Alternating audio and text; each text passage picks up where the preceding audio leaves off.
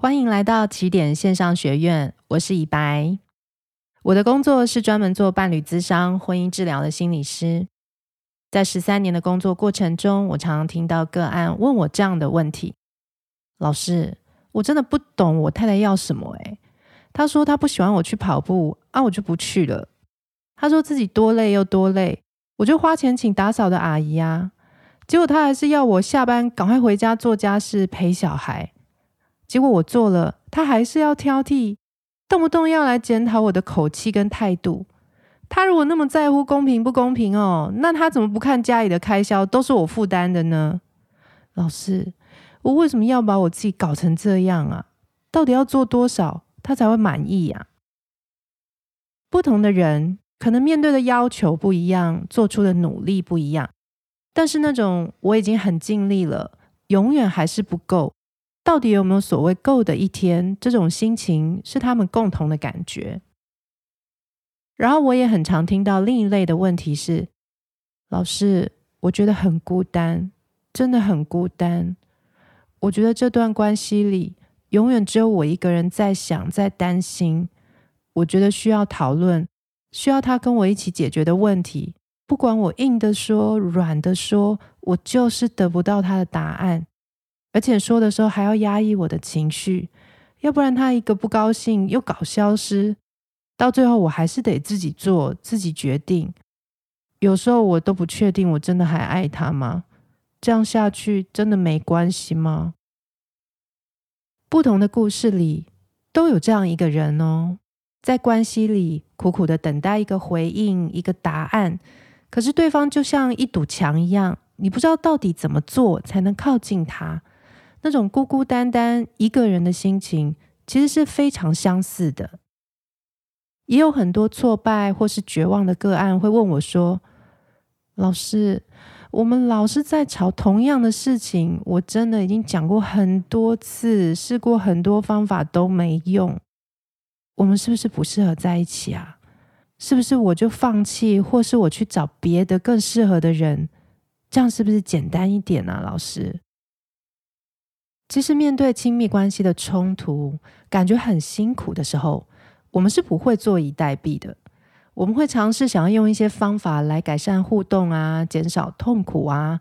就像刚刚提到，很多人会很努力的付出，希望做到对方要的公平，让问题可以解决，让另外一半开心。然后也有很多人很渴望可以聊一聊。压抑自己的怒气，只是为了要伴侣可以了解自己心里那种孤单啊、焦虑啊。这些想要改变的心意，其实都是好的，可是却常常会越努力越挫折。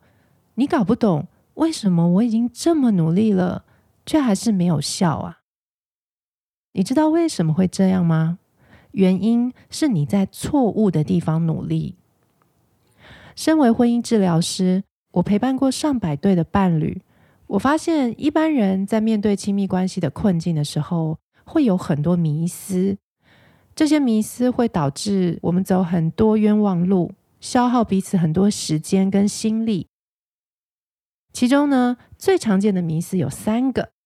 第一个迷思是愤怒是不好的，愤怒是对关系有害的。第二个迷思是平等互惠是幸福关系的关键。第三个迷思是吵架时候应该要同理倾听对方才是正确的沟通方法。我们先来看第一个，愤怒是不好的，愤怒对关系是有害的。这个迷思对我们的影响是什么呢？它会导致我们把力气浪费在压抑怒气、逃避冲突上，长久下来呢，会让我们觉得自己都在忍耐，忍久了，不只是原本应该沟通的事情没有办法讨论，受不了的时候爆发起来，杀伤力反而更大。美国一位非常有名的心理学家 John Gottman 曾经做了一系列的研究，透过录影的方式记录下夫妻互动的过程，然后把这些过程编码分析，进行一个为期三年的前后测研究。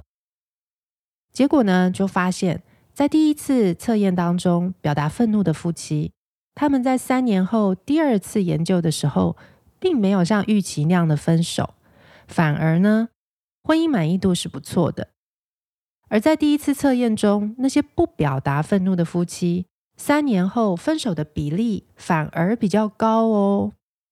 这个结果呢，当时跌破了 John Gottman 的眼镜，甚至一度让他怀疑是不是研究哪里出错了。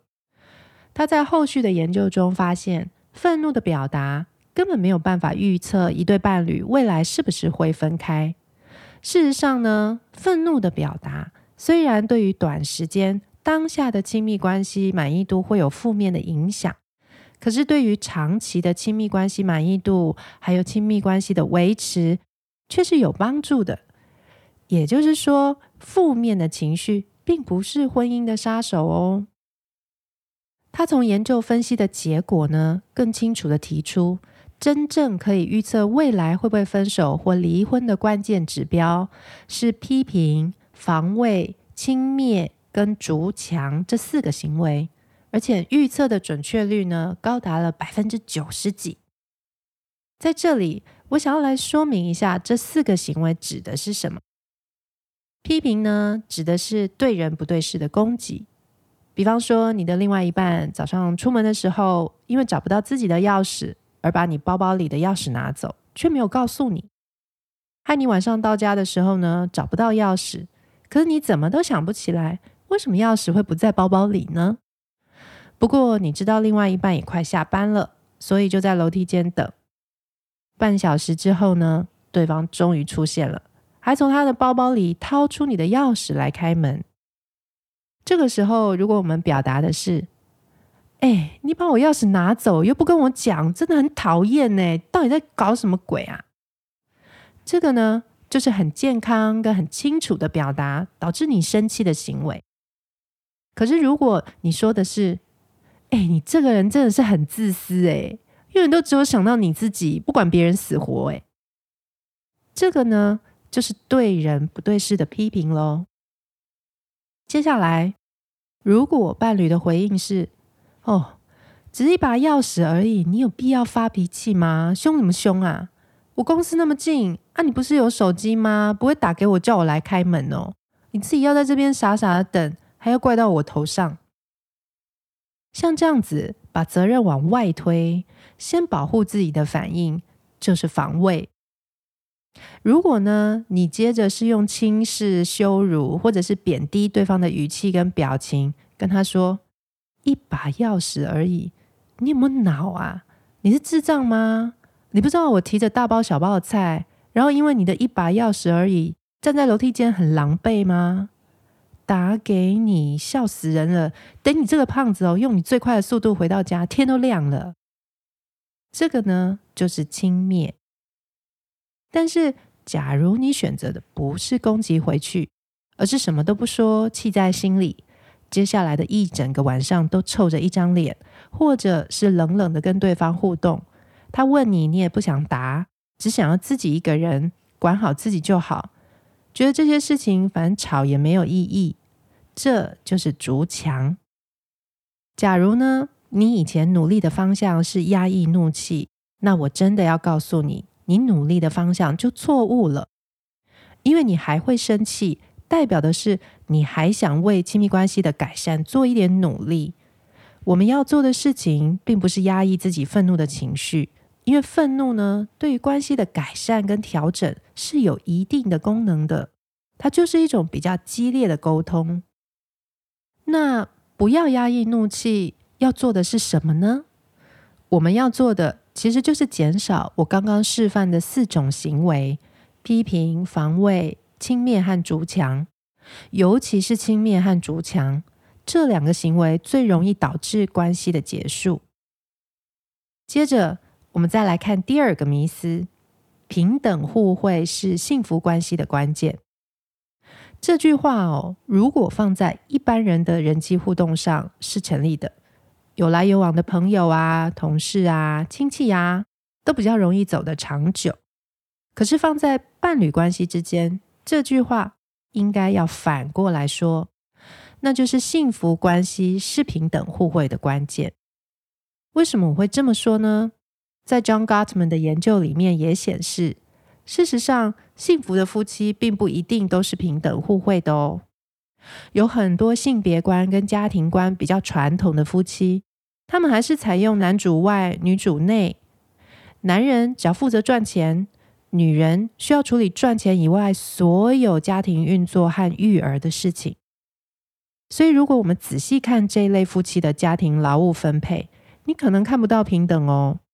也可能觉得只要负责赚钱的那一方比较轻松诶，他们在生活上啊、健康上啊，接收到比较多照顾。很显然是只有一方受惠比较多，但是他们的确比较容易有互惠的感觉，因为他们的关系幸福，就比较愿意主动照顾对方，主动为对方付出，而不会有不平衡、不甘愿、被剥夺的情绪。所以在 John Gottman 的研究中会看到，只有关系不好的伴侣才会斤斤计较有没有平等互惠。但是对关系好的伴侣来说，平不平等、互不互惠就不一定是重点了。也就是说，平等互惠并不是关系幸福的条件，而比较像是关系幸福的情况下会有的结果。如果我们以果为因的话，会发生什么事情呢？会发生的事情哦，就是当你觉得关系不好，想要改善关系的时候，你可能就会默默的为对方付出，或者是在自己认为的平等互惠上面努力，认为这样应该可以换来关系的改善。或者有的时候呢，我们会为了要让关系改善而贸然的做出太突然的正向反应，反而让对方不知道应该怎么回应。我想起我有一对个案，他们来到咨商室的时候已经结婚快二十年了，关系正面对危机，两个人非常的疏离。太太在谈了一段时间之后，打破自我保护的相敬如宾，开始呢想要为关系做一些事情，做一些努力。她想起来两个人刚结婚的那段时间，先生每次洗完澡都会觉得口渴。太太那个时候就会习惯帮先生倒一杯水在桌子上，等先生洗完澡出来喝水的时候，他会接着去洗澡。等太太洗完，先生也会来帮她吹头发，两个人互相照顾，享受这种亲密感。太太想起这件事情后，为了改善关系，默默的又开始恢复起这个习惯，在先生去洗澡的时候倒一杯水放在桌上。大家要不要来猜猜效果如何呢？结果是，因为他默默的做，可是两个人的关系在还没有改善的情况下，先生已经学会尽可能减少两个人的互动，洗完澡就关进自己的房间，根本没有发现那杯水。有几次发现了，也不确定那杯水到底是太太自己要喝的，还是要给他的。他怕喝了太太会生气。所以最后呢，也还是默默的离开。有一次，太太开口说了那杯水是要给先生的，先生拿起杯子，发现是冰水，想起前一天他才跟太太说过自己最近一直在咳嗽，不能喝冰的，结果太太居然还倒冰水给他，新仇旧恨一下子翻上心头。先生想起很多太太把自己的话当耳边风的事情。一把火上来，居然当着太太的面把水倒掉，自己再去装一杯新的温水。先生觉得自己倒掉的只是水，太太却觉得先生倒掉的是自己仅剩的爱，还有尝试改变关系的努力。John Gottman 在他的研究中发现，对不幸福的伴侣来说，他们其实很容易忽略对方释出的善意。忽略对方做出的正向回应，而且忽略的比例高达了百分之五十。所以，如果你以前改善关系的方式是默默的为平等互惠做努力，自顾自的展现诚意呀，不管有没有被看见都没关系，反正就做自己能做的，或者是呢，你会一边努力做正向的行为，一边期待对方要看到，甚至跟你做出一样的事。表现一样的态度，或者你为了改善关系，贸然做太大的改变，期待情况一定会变好，那你努力的方向就错误了。因为这些努力有很高的几率可能被忽略或误解，而且它并不是一报还一报。到这里，你有听懂了吗？我们要做的努力，不是埋头苦苦的创造平等互惠，而是要先让关系回温，变得比较安全和有信任感，以后才来透过这些平等互惠的举动，增加好的经验。那要如何回温呢？我们会在第三章更细的谈。我先来把第三个迷思说完。第三个迷思呢，是吵架的时候应该要同理倾听对方。才是正确的沟通方法。听到这里哦，你可能会很纳闷，这句话很有道理呀，怎么会是迷思呢？它并不是错的。这句话真正的问题在于它很困难。我想大家一定有过这样的经验：当你听你的另一半在抱怨工作上发生的鸟事啊，表达他对某个朋友或家人的不满的时候，要同理倾听哦。还有一点可能，但是当他抱怨跟不满的对象是你的时候，要同理倾听他，是不是会觉得很难，听不下去？听其实没有很容易，因为我们不自觉的会想要为自己说话，尤其是那些我们觉得自己被误解的地方，那些我们觉得自己明明没有错却被责怪的地方，我们会急着想要解释。也就是说，客观中立的去听懂对方所说的话是有难度的，因为我们不自觉的呢，希望对方可以用跟我们一样的方法去思考、去感受、去采取行动。我们会忍不住想要说服对方啊，自己的方法才是好方法。当这些被误解或是想要说服对方的感觉出现的时候，也就是你也有情绪的时候。这时候还要强迫自己没有情绪，或是先把情绪放下，跳离自己的立场，去站在对方的立场同理他，就很像要你一个人站在大太阳底下，却不准你流汗一样，其实是不太合理的。当我们拿这个困难而不合理的标准来要求自己，为了要改善关系的时候，常见的结局就是我们做不到啊，对方也做不到啊。然后我们会在自己做不到的时候，苛责自己怎么那么没有同理心，或是在对方做不到的时候攻击对方怎么那么没有同理心。要不然就是我们努力做到的时候，为了要隔绝我们心里不舒服的感觉，我们就变得抽离、理性，透过分析把情绪隔绝在外。最后我们讲出来的话，听在对方的耳里，也不是同理倾听哦。而是事不关己，或者是机械性的回话，一点也不真诚。如果你以前的努力是在吵架的时候想要同理倾听对方，你可能已经发现了，这样的努力很常以失败收尾，因为它真的太不符合人性了。我们要做的不是强求自己在吵架的时候同理倾听，可是你可以努力在吵完架。自己私下回想的时候，试着站在对方的立场上，感受对方的心情，然后再重新尝试沟通，这才是比较合理、比较可以做到的期待，而不是去苛责自己、苛责对方，也不是为了做到同理倾听而去隔绝或是隐藏自己的感受。谈到这边，你是不是更清楚自己过去可能在什么地方白费力气呢？你心里也许已经在想，如果我以前都在无效的地方努力，那对于关系的改善，到底有效的、值得努力的关键在哪里呢？在这个课程，我到底会学到什么呢？在这门课程，我规划了两大部分，分别是第二大章的系统性的理解关系，以及第三大章的实际进入沟通练习。在第二章的内容里呢，首先你会掌握亲密关系横跨一生、维持长长久久的八个能力。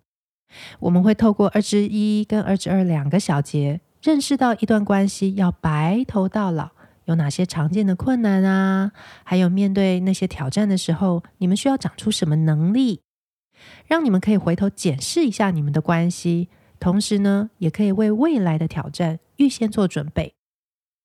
第二，你也会增加在吵架的时候抓重点沟通的能力。进入二至三和二至四这两个小节，我们会直接探讨亲密关系最关键的元素，帮助你了解什么是关系里的安全感，哪些痛点会威胁到关系中的安全感。你会更清楚吵架的时候，我到底要沟通的重点是什么。第三，你可以清楚地认识到你们的互动模式，不只是更了解你自己，也更了解对方。在二至五和二至六两个小节，你会更清楚一般人在冲突的时候有哪四种反应的类型。同时呢，我还会提供一张清单给你，让你透过二十个问句。来检核你们各自属于哪一种形态，自动化的情绪反应又是什么，让你们更细腻地掌握你们的互动模式。第四，你会能脱离过去那种深陷情绪、一直困惑的感觉，因为到了二之七和二之八，我会带领你到伴侣治疗的现场，让你像看电影一样的去体会关系中的两个人是怎么像跳舞一样，让关系越走越卡。还会搭配一个表格，让你试着填写。你将学会用更全面的眼光来看亲密关系的经营，不会像以前深陷其中却不知道发生什么事情。你会有多一点的能力，同时看到双方的处境和需要，也更清楚误区和关键所在。最后，你会少走很多冤枉路，知道怎么在改善关系的路上呢，循序渐进，一步一步的来。在二之九呢，我会提供你一份爱情鉴检的问卷，让你评估你们的关系目前有多安全。同时以这份鉴检为基础，去了解如果你们要尝试经营或改善关系的话，要把重点放在哪里？可以怎么运用第三章的行动指南？然后到了第三章，我们就会从了解更进一步进入到练习沟通的行动了。第三章呢，会让你有机会练习到什么能力呢？第一个能力是接触自己情绪的能力。在三之一，我会提供你七个句型，每个句子都会聚焦在冲突过程中你需要被听懂的想法、情绪跟需求，尤其是让你认识深层情绪这个概念。你会练习去表达内心深处的感受，在沟通的时候就不会搔不到痒处。同时呢，你也会承担更多改变的责任，推动关系往前进步。再来，第二个能力是把冲突缓和下来，走出恶性循环的能力。在三之二，我会让你了解降低冲突的六个步骤，而且分享一些实际生活的小例子，帮助大家更熟悉可以怎么从生活中就地取材，可以怎么用自在的方式来沟通，不需要学什么。正确的用词才能做到。接着，第三个能力是回头探索原生家庭的能力。你一定隐隐约约知道原生家庭对亲密关系有影响，却不知道怎么善用过去的童年经验作为钥匙，帮助你的伴侣成为人生中那个疗愈我们的人，突破过去的经验留下来的心结。所以第三节，我一样会带大家回到治疗现场。透过案例让大家了解怎么探索过去的经验，要避开什么，聚焦在哪里。最后第四个要练习的能力是改编五步，和伴侣一起创造新的互动方式。练习跟对方倾诉和分享，练习回应和满足对方，让两个人不只是减少冲突而已，还可以真正的跟彼此亲近。所以在这个小节里，我会提供你十个句型。帮助你练习在表达的过程中增加更多建立亲密感的能力。此外呢，课程的最后一章，你也会学到平时怎么帮亲密关系做定期的保养，还有学到如果你的另一半没有办法跟你一起听这门课，只有你一个人消化吸收，该怎么办？如果你现在在亲密关系中总是有一种爱情不知道去哪里了的困惑，如果你正在见山不是山的感觉里，觉得离幸福总是缺那一段路，很苦恼，到底该怎么办？又或者你刚结束一段关系，还在想这一切到底是怎么一回事？我还应该相信爱吗？甚至是你跟你的伴侣现在好好的，但你想为将来做准备，这都会是一堂最适合你的课。你会透过课程更明白关系的裂痕是从哪里开始，又该怎么修复。邀请你现在就加入课程，跟着我走一段见山又是山的路吧。